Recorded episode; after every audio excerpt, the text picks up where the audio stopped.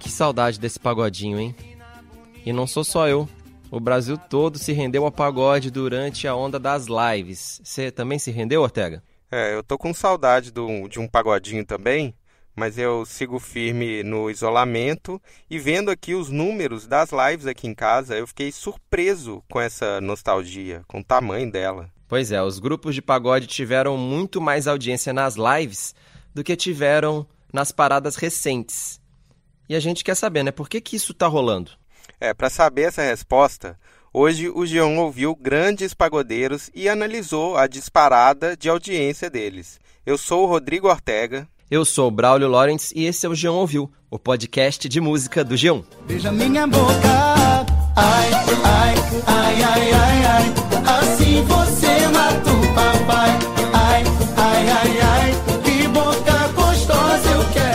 Pagode não chegou a ser líder entre os estilos das lives no Brasil porque o sertanejo foi o primeiro. Mas a surpresa são os pagodeiros ali bem perto, em segundo lugar. Ortega, você fez até uma reportagem que explicou bem essa surpresa aí. E a gente, infelizmente, ainda não pode mostrar gráficos aqui no podcast, né? Ainda não chegou essa tecnologia, não tem imagem em podcast. É, era uma reportagem baseada em gráficos, mas eu vim preparado aqui para esse podcast. Eu vou mostrar esses gráficos que indicam a subida do pagode só que com alguns sons. Pode ser, Braulio? Pode ser. Vamos ver se funciona essa invenção aí. O que, que você vai mostrar primeiro? Ó, então, primeiro eu comparei a presença do pagode nas paradas atuais, que estava bem baixa, com a audiência do ritmo nas lives que vieram agora, que foi uma grande surpresa. Então vamos lá. Primeiro você mostra a presença do pagode nas paradas ali do streaming, né? Isso. Para cada hit de pagode presente no top 20 do Spotify atual, vai ter um instrumento tocando. Aí vamos ouvir como é que ficou esse pagode.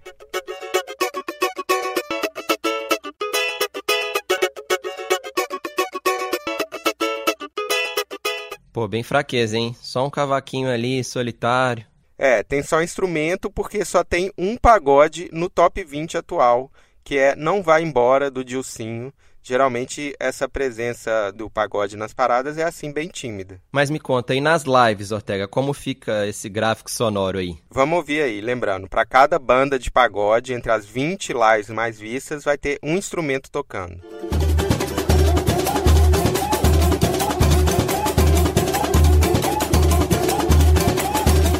Pô, aí deu samba, hein? Bem melhor isso daí. Pois é, são sete instrumentos tocando, porque esse é o número de artistas de pagode no top 20 das lives. Na ordem, Raça Negra, Pericles, Sorriso Maroto, Tiaguinho, Pichote, Alexandre Pires e Ferrugem. Eu sei que o sertanejo teve oito artistas, então o pagode chegou bem perto. Isso não é normal, assim, atualmente, porque o sertanejo costuma ganhar disparado, né? É, e mais, outros estilos como o funk, o pop e até o forró, que tem muito mais hits atuais do que o pagode, ficaram muito atrás quando o quesito foi lives. O pagode surpreendeu mesmo. Você gostou do, do gráfico sonoro, Braulio? Olha, não sei se poderia ter falado só o número, mas eu entendi a ideia, ter potencial. Eu sei que você. Não vai ser por falta de tentativa que esse podcast não vai para frente, Ortega. eu prometo que o próximo vai ser melhor, mas antes disso, eu posso resumir três motivos, já que você gosta de número, três motivos desse sucesso de pagode nas lives. Tem o clima da roda de samba, a memória afetiva dos sucessos românticos e também uma, um segredinho que é o molejo dos artistas para lidar com essa transmissão ao vivo. Eu gostei desse resumo aí. E ele veio, não veio só da sua cabeça, ele não. veio da nossa conversa com dois ídolos do pagode. Eles explicaram o fenômeno de jeitos muito diferentes. Tem uma análise mais técnica do Bruno, do Sorriso Maroto, e uma explicação mais espontânea do Anderson, do Molejo. Vamos começar com o Bruno Cardoso. O líder do Sorriso Maroto ressaltou para a gente a constância do pagode no pop brasileiro, mesmo longe do auge comercial de 20 anos atrás. O pagode, apesar de ele não estar no topo da cadeia né, em números, ele é, um, ele é um, talvez um dos gêneros mais constantes dos ritmos brasileiros. Né? O pagode, obviamente, ele tem os momentos de pico, as suas modas, né? tem os momentos né, que acontecem os movimentos de ó, oh, agora o pagode é música da vez. mas eu acho que o, o pagode ele conseguiu juntar o público que está ali perdido na plataforma, ele está ali rodando na clicando nos seus artistas prediletos e quando um artista de pagode aparece, ele traz tudo isso, né? O repertório, tá todo mundo ali trabalhando já há muito tempo, né? O Sorriso é um artista de 20 anos, 22 anos. É, isso conta bastante. Você quer um repertório conhecido ali, mais longo? Pode ter certeza, os grupos de pagode têm. Mas o Bruno também indicou outra coisa legal sobre a presença do pagode no YouTube. É, ele acha que o YouTube já incorporou melhor o pagode. Ao contrário de outras plataformas mais recentes como o Spotify, abrir o YouTube para deixar tocar um pagodinho virou um hábito de muitos brasileiros já. E aí no Spotify e na rádio rola mais essa monocultura sertaneja. É um ponto que eu acho que vai acontecer, né? É a própria plataforma, né? O Spotify, diz e as outras mais, elas olharem para o segmento pagode com, com, com um olhar assim, pô, esses caras têm uma fatia de, de, de público que não estava detectada até então. Né? Eu acho que o que mostrou é que o Sorriso Maroto, por exemplo, vou pegar um artista, não para comparar, é só para ter um norte, pega o Jorge Mateus, por exemplo, eles não são tão diferentes assim. Né? Então, assim, eles, eles têm uma fatia de público similar de, de consumo. Porém, o, o sertanejo, como segmento, ele é um segmento mais aquecido naquela plataforma e, consequentemente, eles também têm um espaço maior de outras plataformas que convergem, né, tocando, executando o mesmo, o mesmo ritmo. Fato isso. Mas isso também pode acontecer com o pagode. Basta a gente ter um pouco mais de abertura de mercado. Eu acho que essa abertura já, já foi está sendo sinalizada através das lives. É que se a gente conseguir democratizar um pouco mais né, o, o, o mercado de uma forma geral, a gente deixar de ter rádios tão segmentadas, né, plataformas tão segmentadas, eu acho que dá para todo mundo, sabe, ter ali sua fatia bacana, todo mundo ter o seu público consumindo. Mas o que faz diferença mesmo nas lives de pagode é a nostalgia. Tanto que os pagodeiros que têm mais sucesso nas paradas atuais nem tiveram ali entre as maiores lives. É, o Ferrugem e o Dilcinho, que até foram bem, ficaram muito atrás do Raça Negra, do Pericles e de vários outros, inclusive o Sorriso Maroto. Na live do Sorriso, o Bruno foi muito sagaz para estimular a nostalgia. Ele até usou a mesma camisa verde e branca do primeiro DVD deles, lá de 2005. A gente se preocupou em fazer uma entrega focada no nosso passado, né? ela foi 100% focada no passado, né? tanto que eu uso uma, uma roupa né, que foi usada no primeiro DVD do Sorriso, então tem toda uma memória nostálgica envolvida ali, né? Então acho que esse foi um ponto, eu acho que as pessoas se pegaram, acho que tem um pouco. Eu, eu venho tentando entender o, que vem acontecendo é, na, na família brasileira, no mundo, talvez. Aqui em casa tem acontecido isso. Então a gente tem feito é, buscas de coisas que, que, que a gente tem um carinho emocional, sabe? Que trazem sensações boas, que, de, de, de experiências vividas. Né? As lives têm focado também muito nisso, não somente a do Sorriso, mas muitos artistas tocam músicas de sucessos antigos, comentam sobre o passado. Isso traz para a gente, espectador, memórias afetivas bacanas. Mas pós a live eu fui vendo as dimensões, a quantidade de pessoas que, que mencionaram aquele momento como, nossa, eu lembrei agora de 20 anos atrás, eu estava namorando hoje com meu marido, pai dos meus filhos. Nessa época eu estava com um casal de amigos curtindo ou fazendo uma viagem, eu estava com, com, com, com os meus amigos na balada tal, no lugar tal. Então acho que esse foi um grande, talvez, ponto positivo da live do Sorriso, ter tido um, um, um alcance grande de, de, de, visualizações. Já o Anderson do Molejo tem uma explicação que eu achei muito excêntrica. Ele me disse assim: o pagode é igual mortadela. Como assim, Ortega? Explica aí que eu não entendi nada. pois é, eu fui entendendo aos poucos o que ele quis dizer. É, mais ou menos que o pagode, assim como a mortadela, é uma coisa que as pessoas não saem por aí falando que elas amam, que não é chique, mas na hora do vamos ver, é isso que elas procuram. Vou ser assim, muito sincero para você, né? Você sabe que o brasileiro em si, é, o que acontece com o samba, sabe? Eu até, eu até costumo é, é, é brincar muito, cara. Eu acho que samba e mortadela é uma coisa que muita gente gosta. Por exemplo, a mortadela, muita gente gosta e não tem coragem de dizer que gosta, né? Mortadela é uma das coisas mais gostosas do mundo. Você imagina você botar um terno bonito, você dizer assim, pô, falando, senta na mesa, vamos comer mortadela. Dependendo do cara, o cara vai ficar aquele jeito. Então, o que acontece?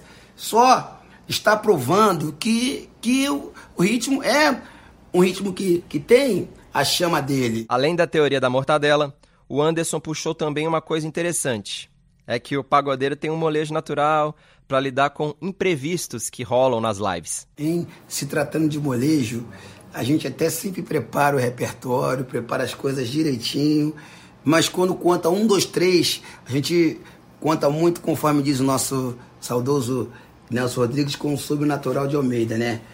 Porque a gente chega ali, a gente acaba improvisando mais, né? Porque a gente vai sentindo o termômetro da gente tocando, o calor da galera. Quer dizer, claro que o calor que eu digo é, é, no caso, porque por fazer uma live a gente fez mais um calor imaginário, né? A live do molejo não chegou a entrar no top 20 brasileiro, mas ela foi vista por mais de um milhão de pessoas. É, isso é bem mais do que o grupo tem conseguido nos últimos anos, que não tem sido os melhores para eles. E aí teve nostalgia com sucessos alheios também.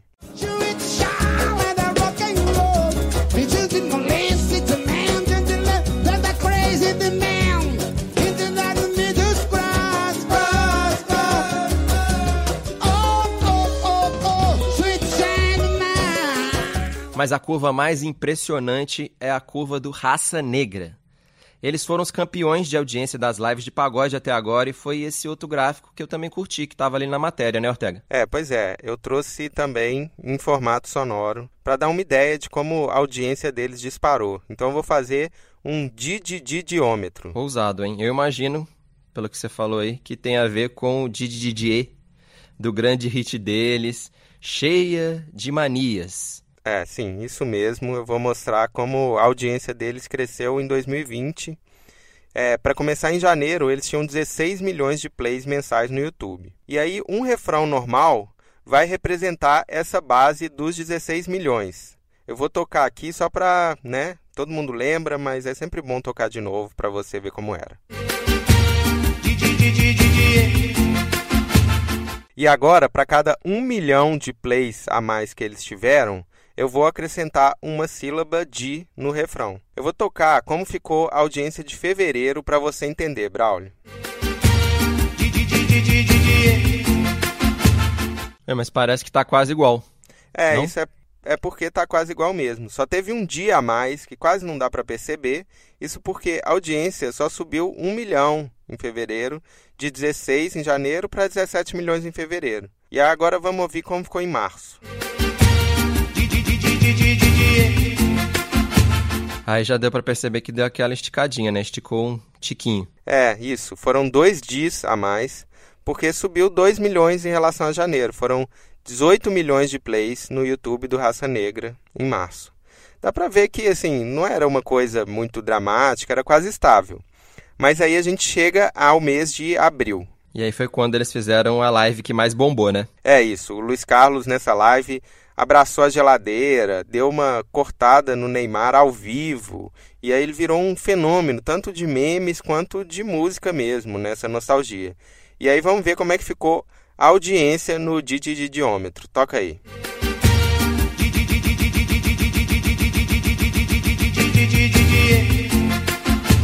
Caramba, aí quebrou o Didi, quebrou nosso contador, hein? Pois é, impressionante, né? Você ouviu 21 dias a mais, porque foram 21 milhões de plays que eles ganharam a mais só por causa dessa live. A audiência mensal do Raça Negra mais do que dobrou. Ortega, mas você que vem analisando tanto aí no seu didiômetro, você acha que a audiência vai continuar crescendo, cada vez mais diz, ou vamos voltar aí para um Didi padrão? Ah, então, eu acho que só o futuro pode dizer, só o futuro dirá ou só o futuro dirá. Pode ser uma onda de nostalgia durante a quarentena mesmo. Até porque nas paradas de singles e também nos rankings de sucesso atuais, o pagode não cresceu, né? Não teve um reflexo das lives. É, ainda não. O que indica que é um fenômeno relacionado a essas lives de quarentena mesmo, mas nada garante também que não vai ter certo impacto. Essa audiência deve baixar, né, a onda refluir, mas talvez ela volte para um patamar maior do que antes, tanto no YouTube quanto em outras plataformas. É, pode ser tipo quando você encontra um crush por acaso, aquele crush antigo, isso te faz voltar a pensar na pessoa por um tempinho ali. É, essa paixão do brasileiro pelo pagode com certeza aflorou, né, durante esse tempo, e vamos ver qual que vai ser essa reação. O que dá para concluir é que, no fim das contas, esse amor entre o Brasil e o pagode ganhou uma nova vida com as lives. E se você quiser acompanhar outros casos de amor musical e outras histórias também sobre música, é só seguir o Geão Ouviu. É, a gente está no Spotify, na Deezer, na Apple Podcasts, no Google Podcasts, no Castbox, no G1 mesmo, em qualquer lugar a gente está, se você quiser. Até mais, tchau. Tchau. Menina bonita, sabe que é gostosa